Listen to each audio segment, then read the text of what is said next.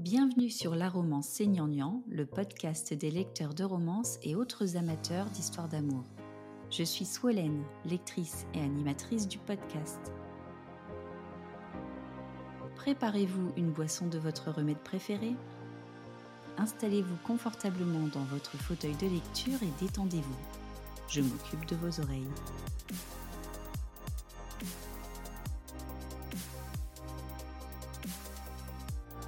C'est un épisode un peu spécial que je vous propose, puisqu'il s'agit d'un épisode de lancement. En gros, je vais vous dire de quoi nous parlerons dans les prochains épisodes et le pourquoi de ce podcast.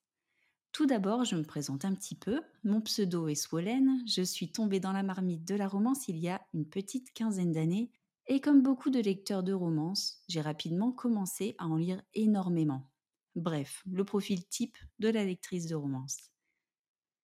J'aime varier les sous-genres, romance contemporaine, historique, paranormal, romantique, suspense. Je lis du MM, romance gay, du MF, romance hétéro. Je lis également de la fantaisie et vous retrouverez fort probablement tous ces genres dans le podcast. Vous me trouverez également sur les réseaux sociaux Instagram et Facebook, ainsi que sur le forum Boulevard des Passions, qui est un forum de discussion dédié à la romance. De quoi va parler ce podcast? Comme beaucoup de lecteurs qui se retrouvent sur les réseaux sociaux pour partager leurs avis de lecture, j'adore lire de la romance, mais j'aime aussi en parler et partager ce que j'aime. J'ai donc eu envie de passer par ce média audio qui est le podcast pour continuer l'aventure de la lecture et surtout décrypter la romance. Lorsque je dis autour de moi que je lis de la romance, les réactions des gens peuvent être variées. Il y a des réactions positives. Ah, tu lis beaucoup, c'est bien. Comme mitigé. Un petit sourire en coin signifiant Tu lis des livres gnangnang. Vous l'aurez compris, le titre de ce podcast est à prendre sur le ton de l'ironie et fait référence à l'une des images qui collent à la peau des auteurs de romances et de leurs lecteurs. Non, je ne pense pas que la romance soit gnangnan. Oui, je suis fière d'en lire, tout simplement parce que c'est mon plaisir personnel, un merveilleux moyen d'évasion et une activité foncièrement positive. À travers ce podcast, j'espère mettre en valeur ce genre ainsi que les auteurs qui lui permettent d'exister. La romance a beau être de la fiction, elle parle de relations interpersonnelles, de sentiments et d'émotions. En écrire ne s'improvise pas, c'est un travail professionnel et en lire est un plaisir. Une chose est sûre, la romance est aussi variée qu'il peut y avoir d'histoires d'amour dans la vie. Les lectrices et lecteurs de romance ont des profils très variés et ne recherchent pas forcément la même chose dans la lecture. C'est sans doute pour cette raison que l'on a tant de mal à s'accorder sur la définition de la romance.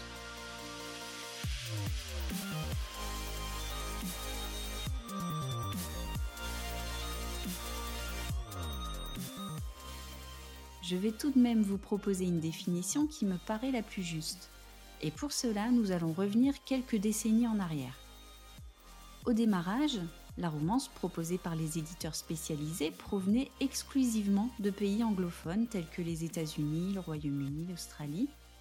À noter qu'Arlequin a été le premier éditeur à introduire la romance sur le marché français, et bien des années plus tard, c'est à nouveau cet éditeur qui s'est ouvert aux auteurs francophones de romance.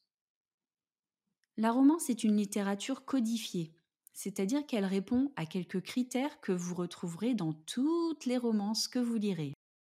Une association américaine regroupant des auteurs de romances, la RWA, Romance Writers of America, s'est proposé de donner une définition générale. Le premier point étant que la romance présente une histoire d'amour centrale entre deux personnages, voire plus. Cela n'empêche pas pour autant de voir se développer d'autres sous-intrigues, mais la principale reste l'évolution de la relation amoureuse. Le deuxième point et là je cite la RWA, une fin émotionnellement satisfaisante et optimiste.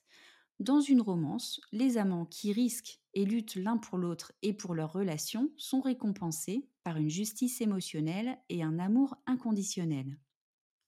Petite mise en situation, on vous vend une romance contemporaine. Mais à la fin de la lecture du roman ou de la série, le couple que vous avez suivi finalement se sépare. L'un d'eux meurt, ou rencontre quelqu'un d'autre. Bref, ce n'est pas un happy end. Je ne sais pas vous, mais je le prendrai extrêmement mal.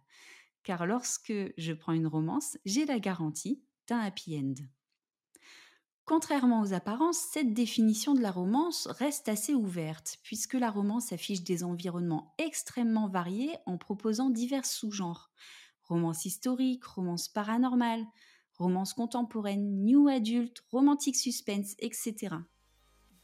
Aujourd'hui, vous trouverez des collections de romances chez des éditeurs historiques et d'autres plus récents tels que Harlequin, J'ai lu, Milady, Juno Publishing, Arrow Édition, Alter les éditions addictives, Black Ink, Ciplog et bien d'autres encore.